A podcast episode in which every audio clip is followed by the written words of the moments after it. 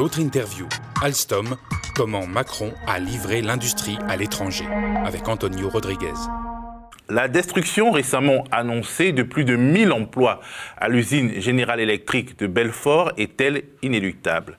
L'État français est-il sans force et sans moyens de pression face à une multinationale américaine qui avait promis de créer des emplois en reprenant les usines d'Alstom et renie ses promesses aujourd'hui? Comment expliquer les crises successives de l'industrie en France? Sommes-nous condamnés à cette désindustrialisation qui n'en finit pas Pour répondre à toutes ces questions, nous avons fait appel à Antonio Rodriguez, journaliste à l'AFP. Il connaît bien l'industrie française parce qu'il a couvert Bercy et il couvre toujours Bercy. Il connaît aussi les batailles économiques où multinationales et grandes puissances s'activent souvent pour le plus grand malheur des travailleurs. Bonjour Antonio Rodriguez. Bonjour. Vous connaissez bien le dossier Général Électrique parce que vous avez euh, couvert, vous couvriez Bercy et Arnaud Montebourg lors de la session des activités énergie d'Alstom euh, à Général Électrique. Une session qui avait euh, suscité beaucoup de commentaires, beaucoup de batailles internes au gouvernement et, et beaucoup de déchirures au sein de l'opinion publique.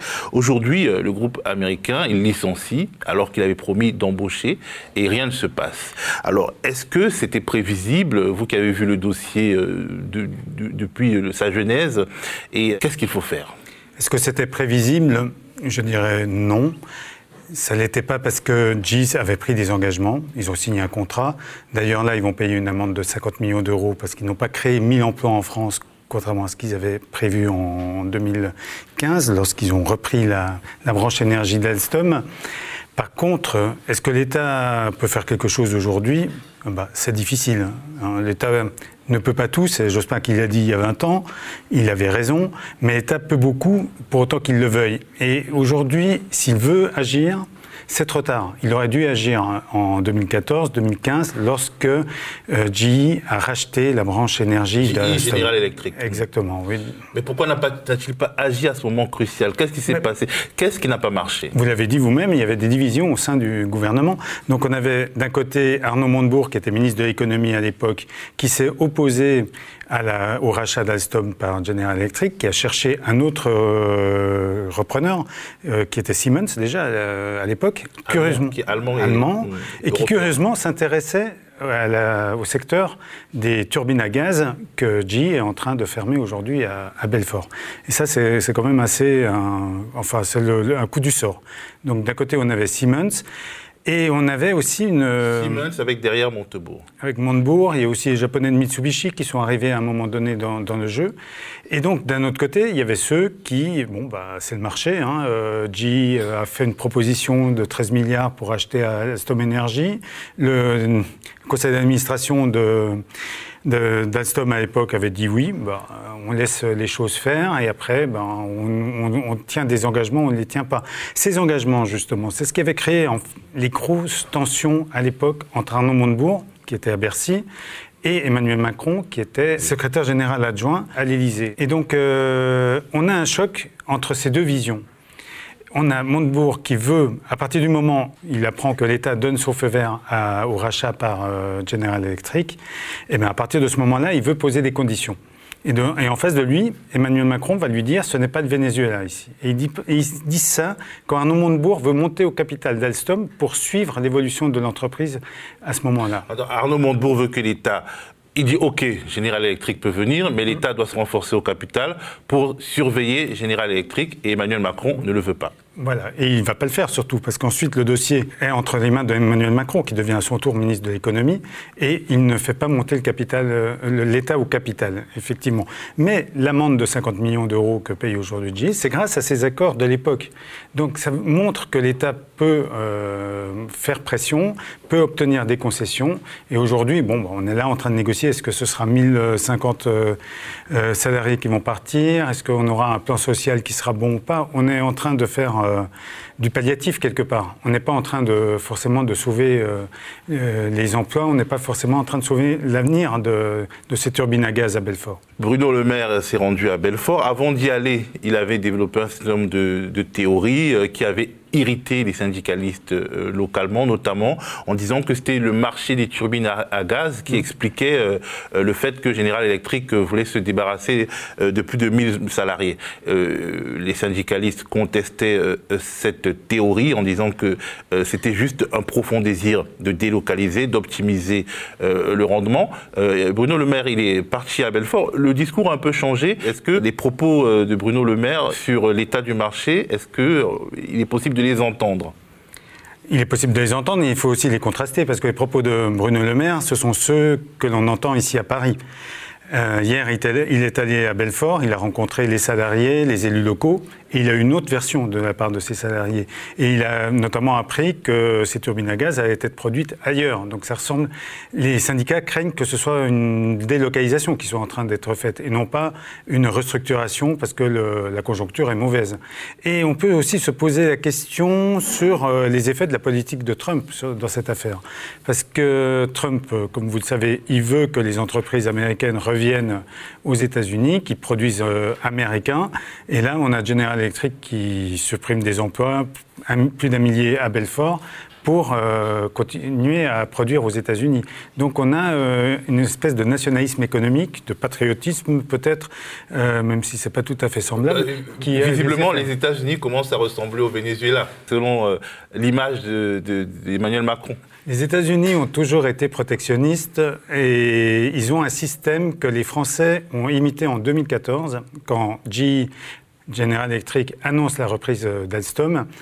Euh, Arnaud Montebourg et le département de défense élaborent ce qu'on va appeler par la suite le décret Alstom, c'est-à-dire que l'on donne à l'État la possibilité d'empêcher un rachat dans un secteur stratégique. Et ce décret, il existe. Il n'a pas été appliqué, mais il, existe. Aujourd'hui encore, la France peut bloquer des achats euh, étrangers en France grâce à ce décret.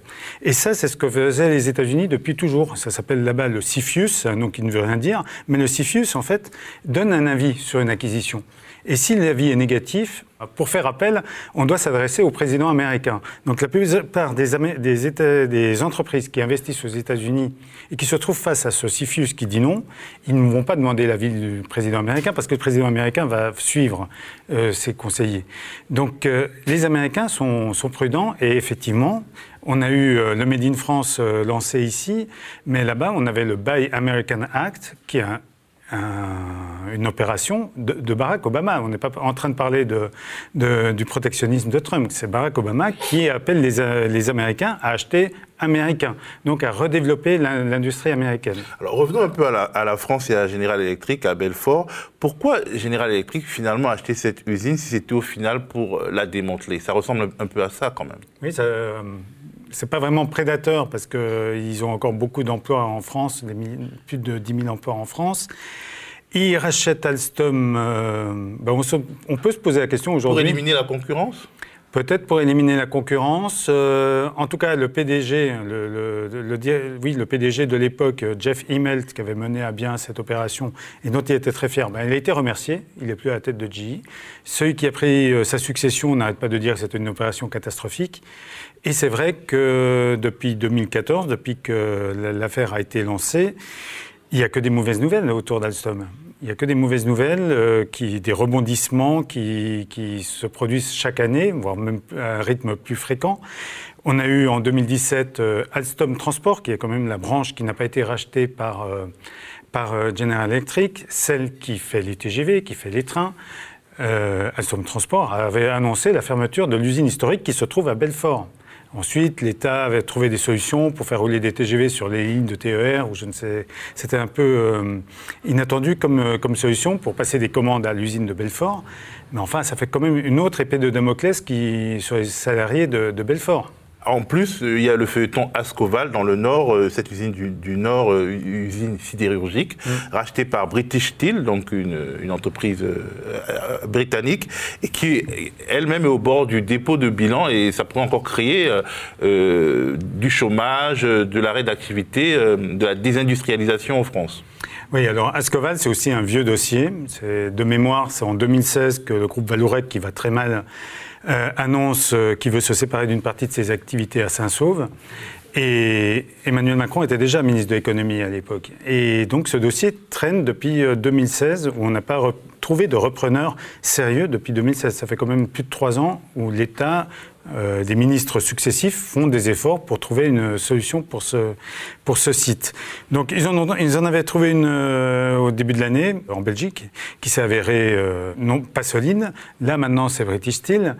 moi ce que je voulais dire avec tout ça, c'est que autour d'une usine en difficulté, il y a toujours des gens qui sont là pour faire des bonnes affaires. En tout cas pour gagner de l'argent. Et, l'État doit, doit faire très attention à ça. Moi, il y a deux ans exactement, j'étais allé chez GMS à la souterraine de la Creuse, une usine en difficulté également. Ça faisait pratiquement 20 ans les gens que j'ai rencontrés me disaient on on compte plus les plans sociaux tellement il y en a eu. Et pendant 20 ans, cette entreprise est passée d'un repreneur à l'autre et, jamais de, si, il y en a peut-être eu un qui était sérieux, mais les autres, c'était, euh, on se demande euh, s'ils venaient pas seulement toucher les aides de l'État pour reprendre cette usine et repartir ensuite avec la trésorerie, peut-être, je ne sais pas quels étaient leurs buts. Mais euh, ce qui est sûr, c'est que ça coûte cher à l'État, ça coûte cher aux contribuables de, ces opérations de, de, de reprise et qu'il y a des gens qui s'enrichissent euh, là autour. Et donc, euh, à Scoval, ben, le malheur fait qu'on a une British Steel qui est pratiquement en faillite euh, en Grande-Bretagne, alors que c'était le repreneur. ça fait quand même plus de trois ans que les salariés d'Ascoval sont dans l'incertitude. Alors, est-ce que finalement, au lieu d'aider des multinationales qui sont véreuses, en tout cas qui ne sont pas dignes de confiance, l'État ne devrait pas réinvestir dans l'industrie, d'autant plus que l'argent n'est pas cher en ce moment, et d'autant plus que l'État investit beaucoup dans les entreprises, notamment à travers des dispositifs comme le CICE oui, alors effectivement, euh, l'autre jour j'ai entendu que si la Grande-Bretagne quittait l'Europe, euh, s'il y avait un Brexit, elle devait payer à l'Union européenne 40 milliards d'euros. C'est ce que, ce que l'État, cette année, consacre aux entreprises avec le CICE. Exactement le même montant, 40 milliards. Pour l'instant, les résultats ne se voient pas pas vraiment. Aujourd'hui, euh, j'ai vu une étude qui disait qu'effectivement, il y avait plus d'entreprises qui étaient créées. C'est ce que dit le gouvernement également. Et il y a peut-être une volonté. Il y a un fonds de 10 milliards qui doit être créé grâce à la privatisation d'ADP et d'autres groupes euh, comme la Française des Jeux. Et ce fonds doit subventionner, aider le développement d'une nouvelle industrie. Oui, il y a des projets. Il y a des projets qui peut-être vont aboutir dans quelques années ou qui sont sur le point d'aboutir déjà maintenant.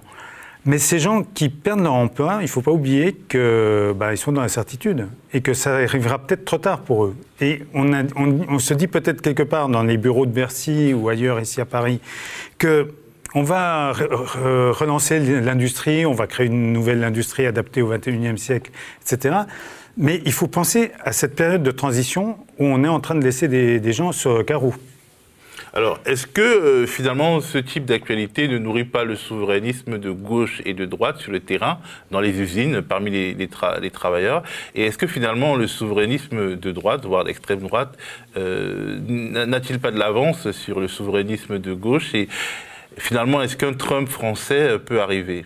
Bah, les idées de Trump, elles commencent à germer parce que pour l'instant, en tout cas, les résultats économiques euh, américains sont bons, alors qu'ici en Europe, on est en train de nouveau de connaître un ralentissement. Donc euh, oui, ça peut, ça peut séduire euh, ce, que, ce que fait Donald Trump. Il est en train de faire tout le contraire de ce que font les Européens, c'est-à-dire qu'il est en train de baisser, baisser les impôts. C'est pas vrai parce que Emmanuel Macron est aussi en train de baisser les impôts sur les sociétés. Il est en train de, dépenser beaucoup d'argent, d'alourdir le fardeau de la dette, euh, comme on dit habituellement aux États-Unis. Donc il fait exactement ce que le FMI hier euh, est venu à Paris et a dit euh, il faut, la dette française est beaucoup trop importante, elle est à peu près à 100%. Il fait le contraire de ce que le FMI demande. C'est un fait, alors que c'est le principal actionnaire du FMI. Oui. En fait, il fait ce qu'il interdit aux autres pays de faire, euh, ah via son ventriloque euh, qui est le, FMI. On peut peut-être lui prêter cette, euh, ce but-là, je ne sais pas, il, il a peut-être d'autres idées pour l'Europe. Ce qui est sûr, c'est que quand je me rends dans ces endroits où il y a eu un accident industriel, ben, on sent la présence de ce qu'on appelle aujourd'hui le Rassemblement national. Et hum, quand j'étais allé dans la Creuse à la souterraine rendre visite au, au GMS, on m'avait dit, les leaders de la CGT là-bas m'avaient dit non, mais ici, euh, c'est pas comme Amiens, c'est pas comme Whirlpool, où il y avait, euh, Madame Le Pen était allée euh, pendant l'entre-deux tours de, l'élection présidentielle. Ici, le FN n'existe pas vraiment, ils n'ont pas vraiment de force, on est dans le sud de la France. J'ai regardé les résultats des européennes. Le FN est, en tête euh, là-bas aussi maintenant. Donc il a étendu euh, la carte et ce genre de, malheur euh, industriel renforce effectivement la, présence du FN. paradoxalement, il renforce aussi, disons, l'extrême sens, si on peut dire, le macronisme d'aujourd'hui, en tout cas, parce que quelque part, quand le FN se renforce dans les milieux ouvriers, euh, Macron se renforce dans les milieux qui ne sont pas touchés par euh, la désindustrialisation, tout le secteur des services, de la finance, des start-up. Il y a une sorte de partage. Les, deux camps opposés se partagent le pays et tout va bien. Si on euh, reste dans le cynisme politique le plus absolu. oui, oui, je ne vais, pas, vais pas entrer dans ce cynisme-là, mais c'est vrai que l'électorat d'Emmanuel Macron n'est pas celui qui est directement touchés par les fermetures d'usines. Et, donc, euh, c'est un électorat qui est plutôt urbain, euh, ou alors qui, qui, ne travaille pas forcément dans l'industrie au, quotidien. Et hum, moi, je vois quand même un danger. Je vois quand même un danger dans cette stratégie. Euh, c'est qu'un jour, on est à force de, jouer euh, comme l'adversaire, avoir l'adversaire comme le, Front National, le Rassemblement National, le risque c'est qu'un jour il gagne à force de, le convertir en opposition. Effectivement, c'est ça le danger. Alors, est-ce que pour éviter qu'une telle issue arrive, les forces politiques qui ne sont pas d'extrême droite, est-ce qu'elles ne doivent pas réfléchir à la question du patriotisme économique Est-ce que c'est un gros mot, le patriotisme économique? Est-ce que euh, c'est du nationalisme euh, vu euh, à hauteur d'usine? Oui, moi j'avais suivi Arnaud Montebourg quand il était à, Bercy. C'est un mot qui revenait pratiquement plusieurs fois par jour dans, sa bouche, le patriotisme économique. Et c'est vrai, je l'ai dit tout à l'heure, l'État ne peut pas tout. Il n'a pas pu sauver toutes les usines pour lesquelles il s'est battu. Mais dans cette période-là, qui est quand même la période qui arrive juste après la crise, il arrive à Bercy en 2012 avec François Hollande à l'Élysée. Et hum, on sauve en France pas mal d'usines. On sauve euh, euh Chemone, qui est un groupe chimique qui employait plus de 1000 personnes. Euh, un, jour, par exemple, en, le suivant, je me suis retrouvé le matin à Orléans à côté d'Orléans pour le sauvetage de Fagor-Brandt, euh, qui existe toujours. L'après-midi, il était parti, et je l'avais suivi dans la région lyonnaise pour Chemone, ce groupe chimique qui existe toujours. Il y a une usine d'aluminium, alors que c'est de l'industrie lourde, euh, dépassée, 19e siècle, ou je ne sais pas comment on présente ça, quand on veut euh, dénigrer ce genre d'activité. Cette usine a été sauvée dans les Alpes, elle tourne toujours à Saint-Jean-de-Maurienne. Donc il y a des, des sauvetages. Il y a des sauvetages. L'État a les moyens de, de, faire quelque chose. Il faut trouver les bons repreneurs, il faut les chercher, il faut avoir un système, il faut avoir un système qui euh, détecte assez tôt les difficultés des entreprises et qui éteignent l'incendie avant, en fait, que dès que les premières euh, flammes arrivent, euh, que l'État soit capable d'éteindre cet incendie. C'est pas toujours possible. L'incendie parfois est incontrôlable, mais il, y a des solutions pour l'État. Et tous les gens font, tous les pays font du patriotisme économique. Les Chinois font du patriotisme économique, les Allemands font du patriotisme économique. Donc euh, tous les pays défendent leur industrie. La France fait un peu exception. Moi, je... Pourquoi justement Pourquoi la classe politique française, l'élite française de la classe politique, est-elle, semble en tout cas, si fort peu soucieuse de défendre son industrie, sa production industrielle, alors que la France est quand même un pays jeune, avec une population jeune et qui n'est pas extrêmement éduquée non plus. Donc un pays qui euh, a besoin, pour son équilibre, euh, euh, de, créer des, emplois d'ouvriers. Oui, la désindustrialisation, elle ne date pas d'aujourd'hui, elle date d'il y a plus de 30 ans. en, plus, la France perd beaucoup de ses fleurons industriels. Euh, c'est une phrase qui a été utilisée, une expression qui a été utilisée à tort et à travers, mais enfin, il y avait Péchinet dans l'aluminium, il y avait Arcelor euh, dans l'acier, il y avait euh, Alcatel, hein, le Minitel, etc. Alcatel est parti en main américaine, il y a eu Alstom, il y a eu Lafarge, même le ciment. Le ciment, c'est quelque chose quand même qui n'est pas forcément stratégique. C'est pour la, vie de tous les jours, c'est pour construire des maisons, de l'habitat. on a eu une, entreprise suisse, un groupe suisse, qui a quand même négocié euh, un accord avec euh, Lafarge, le grand groupe français, et a, terminé par avaler le groupe Lafarge. Donc le groupe Lafarge est toujours Pourquoi les Français ne se battent pas sur ce front? Mais Moi, je pense qu'il y a un problème. Euh, pourquoi les Français ne se battent pas sur ce front? Parce que c'est des incendies qui éclatent un peu partout dans l'Hexagone. Les gens ne sont pas. Aujourd'hui, il y en a un à Belfort, il y en a un à Scoval, il peut y en avoir d'autres. Mais les gens ne sont pas témoins ne sont pas encore moins touchés par ce genre de, situation. Donc, euh, tant que ça va bien pour moi, euh, bah, ça va bien pour moi. Mais, c'est vrai que qu'il y a une crise en profondeur de l'industrie française.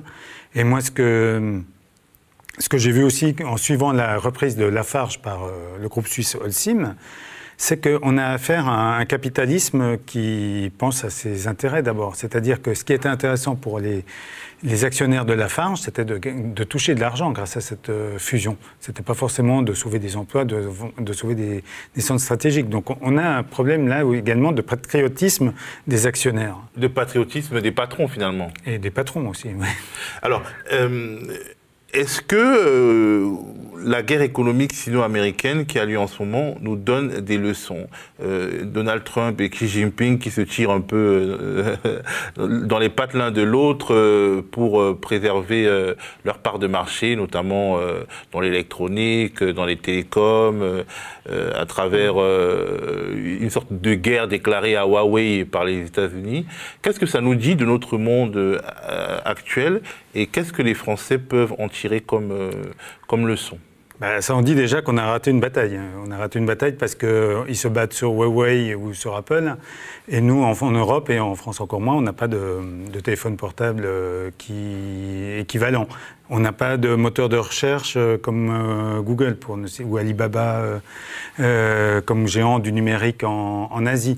On n'a pas de, de, Facebook. Donc on a, on a quand même raté ce tournant ici en Europe de de la numérisation de l'économie. Et, Donc dans l'ancienne industrie, la vieille industrie, on perd. Dans la nouvelle, euh, disons, la nouvelle économie, on, perd aussi. On est en retard. Et, en même temps, euh, enfin, je, dans le même temps, je vais dire, euh, on a une, Europe qui favorise euh, la concurrence entre les différents pays. Donc on, a, on, va avoir une entreprise qui va produire des voitures en Slovaquie parce que c'est moins cher que de les produire à, à, Sochaux, par exemple, à côté de Belfort. Il y, a, il y, a, une autre entreprise qui va aller produire en Pologne parce que les salaires sont moins élevés. On a de la concurrence fiscale, on a de la concurrence sociale, donc euh, du, dumping. du, dumping. pour utiliser le, le terme anglais. Donc on est tous à se à, se battre entre nous, alors qu'effectivement, il faudrait créer une, Europe qui soit plus euh, résistante aux chocs externes et vous l'avez dit, c'est États-Unis contre Chine en ce moment. Et nous, on, en est où? Mais les États-Unis sont une nation, la Chine est une nation, l'Europe n'est pas une nation. Non, mais elle a des intérêts. Et comme il le rappelle tout le temps, c'est le plus grand marché du monde avec 550 millions de consommateurs. Elle a des intérêts, mais par exemple, l'Italie, la Grèce ou même certains pays d'Europe de l'Est ont choisi leur camp. C'est le camp de la Chine.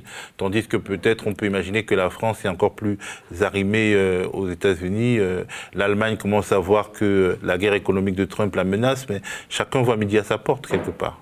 Oui, voilà, bah, finalement chacun euh, a fait avancer ses propres intérêts.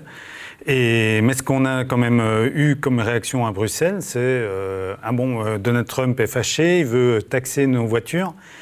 Eh ben, bah, qu'est-ce qu'on propose comme solution? On va négocier un accord de libre-échange avec les États-Unis. Donc ça, c'est l'idée de la Commission européenne. Euh, un peu de naïveté ou alors euh, finalement les Européens seraient seraient-ils les seuls vrais libéraux, les seuls libéraux religieux de la Terre? Ah, il y a des fois où je me dis que le libéralisme est un utopisme en fait. aujourd'hui, on parle de, General Electric et d'Alstom, euh, et on se rend compte finalement que les promesses ne tiennent pas en économie non plus. Donc effectivement, quand on signe des accords et qu'on se dit là, ça va être une reprise qui va relancer euh, le Belfort, même la ville de Belfort devait être transformée par cet accord entre General Electric et Alstom. Eh ben, Finalement, c'est un utopisme. Euh, on s'en rend compte quelques années plus tard. Et le problème, c'est qu'il n'y a plus de responsable. À qui, on, qui est responsable aujourd'hui? À qui on peut rendre des comptes aujourd'hui Parce que cet accord n'a pas été respecté? En tout cas, les, ouvriers demandent des comptes à une entité, ils ont bien raison, c'est à l'État. Parce que quelque part, c'est l'État qui est le responsable de, nos, de nos vies. C'est à lui, qu'on, à ses responsables qu'on confie nos destins. Et non pas à l'Europe, et non pas à une entreprise privée. Bah, euh, oui, ils ont raison, dans, parce que c'est l'État qui peut arriver maintenant comme euh, secouriste quelque part, euh, qui peut effectivement peut-être pousser la diversification industrielle dans la région de, de Belfort, mais, mais l'État finalement, euh, il n'est pas, là pour être ambulancier ou brancardier en fait. L'État, il faut qu'il ce soit un stratège et, et il faut qu'il soit là pour orienter l'économie du pays et non pas pour la subir comme c'est le cas en ce moment.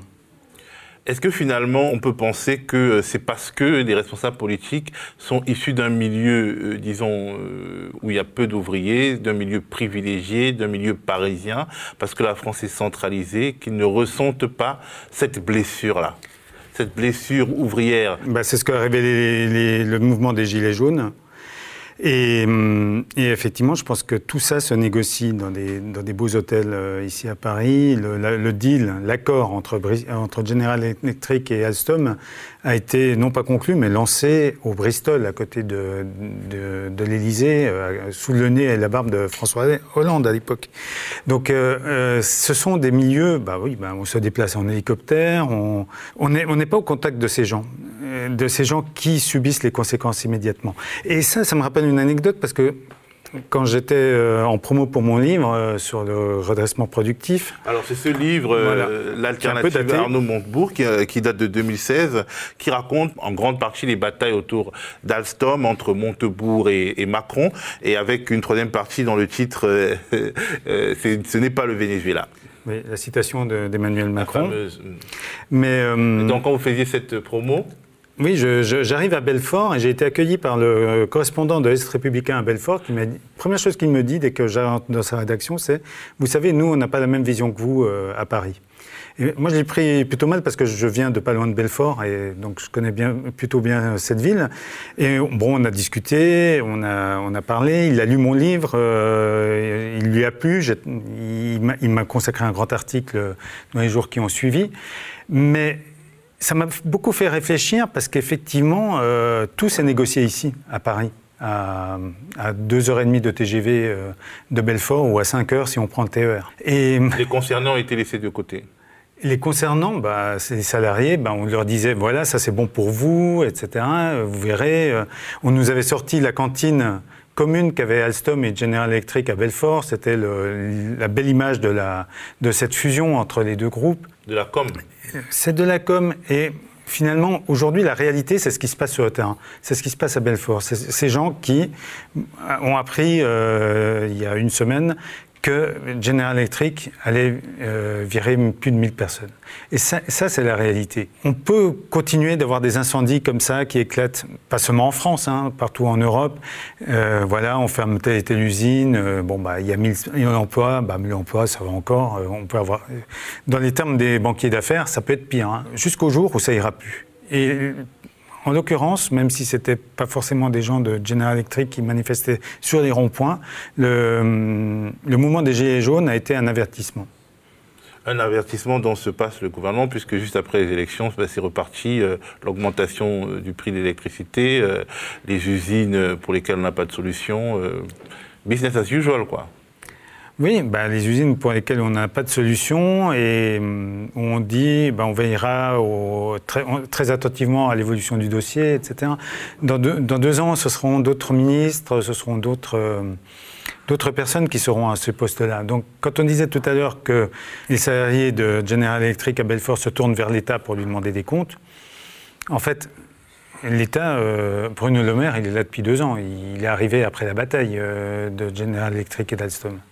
Alors oui, mais Macron était là euh, oui, mais il est plus au même début poste, hein. jusqu'à la fin. Il est plus au même poste et essayer d'aller interpeller euh, Emmanuel Macron sur... Il y, a, plein de questions à poser à Emmanuel Macron sur Par exemple, si vous deviez poser une question deux ou trois à Emmanuel Macron sur la catastrophe industrielle de Belfort, cette usine de General Electric qui perd 1000, euh, travailleurs, enfin, ou 1000 emplois sont détruits, quelles sont les questions que vous lui poseriez? Il y, a, trois choses que je lui demanderais peut-être. Celle-là, pourquoi il a soutenu cette opération, pourquoi il n'est pas monté au capital, et pourquoi il a hum, finalement il s'est saisi ce dossier alors qu'il n'aurait pas forcément dû euh, s'en saisir, parce qu'il venait de, tout le monde sait qu'il venait de la banque Rothschild, que la banque Rothschild était impliquée dans ce dossier-là, et hum, franchement, il y a assez de monde au gouvernement et à Bercy pour euh, suivre un dossier sans, quand on est euh, euh, à sa place, franchement, je me serais dessaisi de, de, de Il était à l'époque à l'Élysée. Exactement. Euh. En fait, si je comprends bien, quand Emmanuel Macron est secrétaire général adjoint de l'Élysée, et ancien banquier Rothschild, il travaille sur ce dossier. Quand il monte à Bercy, il continue de travailler sur non, ce dossier Non, non, quand il est chez Rothschild, il ne travaille pas sur ce dossier. Donc il, ne travaille pas sur ce dossier, mais la banque Rothschild, en 2014, est l'une des banques d'affaires qui intervient dans le dossier. Lui, à ce moment-là, il est à l'Élysée. Et il intervient dans les débats entre les différents membres du gouvernement. Et ensuite, en 2015, il est ministre et il signe la vente d'Alstom à, General Electric. Donc moi, je pense qu'il aurait dû euh, se dessaisir de ce dossier. Enfin, je, ne suis pas là pour faire des recommandations à Emmanuel Macron, mais je trouve que c'est quelque chose qu'il traîne euh, et qu'il va traîner pendant, pendant des années. C'est un dossier qui va revenir à chaque fois. Là, on parle de 1000 emplois. À Belfort, ils craignent que ce soit toute la filière qui, enfin, que ce soit les 4000 emplois qui disparaissent entièrement euh, dans les prochaines années, que ce soit une délocalisation. Donc, euh, on dira toujours, oui, mais qui était responsable à ce moment-là? Et on va toujours revenir effectivement au président. Vous pensez qu'il est personnellement responsable de ce désastre non, pas forcément. Il n'y a rien qui laisse indiquer qu'il soit personnellement euh, responsable. Il n'y a, rien. Il n'a jamais parlé de ce dossier à proprement parler. quand j'ai fait ce livre, j'avais demandé une interview, il ne m'a pas reçu. Mais euh, effectivement, euh, il constitue un peu une énigme une énigme dans ce dossier. Et, donc voilà, ces trois questions. C'est un, pourquoi il, a, il, a, soutenu la reprise par General Electric. Deux, deux, pourquoi euh, il n'est pas monté au capital. pourquoi l'État n'est pas monté au capital l'État n'est pas monté au capital. Et trois, pourquoi il ne s'est pas dessaisi. La dernière question que je voudrais vous poser, c'est euh, la transition écologique. Euh, c'est toujours important quand on parle d'industrie. vouloir sauver l'industrie, ça paraît toujours comme vouloir sauver l'ancien monde, le monde qui pollue. Est-ce qu'il n'est pas possible, vu que la France est, par la force des choses, un pays quasiment désindustrialisé, de reconstruire une industrie plus verte aujourd'hui? Oui, il faut reconstruire une, industrie plus verte. Et je crois que c'est ce que sont en train de faire euh, les grands de l'automobile, de, chercher des voitures électriques, de développer ces technologies-là. Il faut euh, produire plus vert et plus écolo. Maintenant, il y, a, un problème, euh, et à titre personnel, je le vois comme un gros souci, c'est qu'aujourd'hui, on produit on a délocalisé ces usines qui polluaient chez nous dans des pays où on ne respecte pas les mêmes normes environnementales que, dans l'Union européenne.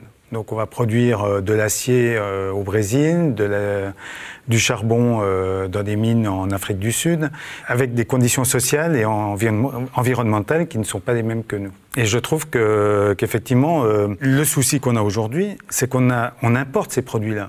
Donc effectivement, on n'a plus de mines de charbon dans le nord, on n'a plus euh, de mines de charbon en Espagne, mais pour les, centrales à charbon qui existent encore, l'Allemagne euh, en a besoin par exemple, on fait venir ce charbon de l'autre bout du monde.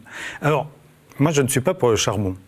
Je trouve qu'il faut faire du, quelque chose qui soit soutenable euh, pour l'environnement.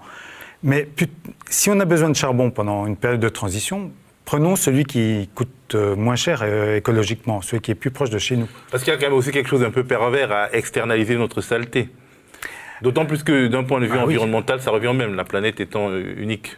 Ben oui, oui, oui. Ben, le réchauffement climatique, c'est pour tout le monde. Il est partagé. Et donc, il, y a, il, y a, un souci par rapport à cette production qui a été délocalisée et qui arrive, revient aujourd'hui chez nous alors effectivement, ça a des avantages pour le consommateur, ça va être des produits moins chers, euh, des produits en plastique, je ne sais pas, mais euh, on devrait peut-être, euh, si on s'accorde une période de transition, on se dit, il y a du charbon à tel endroit, il y en a encore, on va aller, le, on, va aller puiser dans ce charbon pour ces quelques années où on aura encore besoin de lui, et pas forcément aller le chercher au bout du monde. Merci beaucoup Antonio. Je vous en prie le média est indépendant des puissances financières et n'existe que grâce à vos dons. Soutenez-nous sur lemediatv.fr. Et pour ne rien rater de nos contenus, abonnez-vous à nos podcasts.